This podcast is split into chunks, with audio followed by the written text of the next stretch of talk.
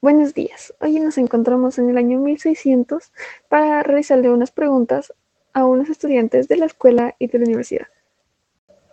Bien, la primera pregunta sería, ¿usted cree que hay un trato diferente hacia los alumnos con menos recursos?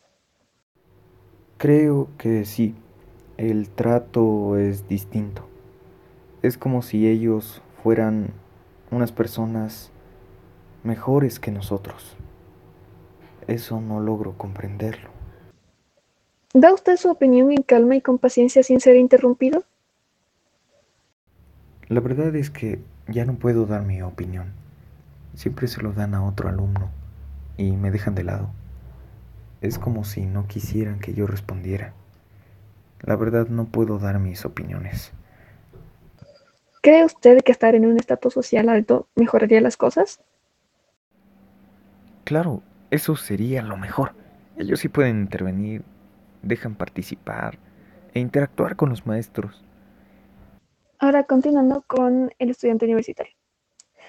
Cuénteme, ¿qué le parece su educación universitaria?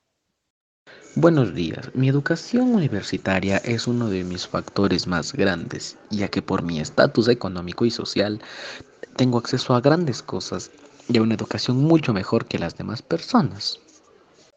¿Cómo les tratan los maestros? Los maestros a nosotros nos dan un poco mejor que en la escuela, ya que como tienen conocimiento, pues en la escuela a nosotros nos maltratan un poco. Si es que no eres hijo de una persona que tiene más dinero que yo, pues los golpean. Y si tienes dinero como mi padre tiene, pues tienes una buena estatus social, no te hacen nada, solo te corrigen de una buena forma. ¿Está usted de acuerdo con la metodología?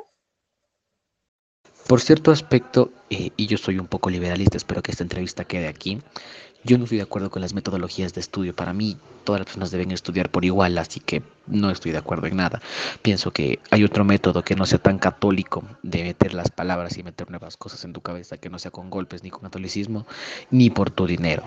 Muchas gracias por las preguntas.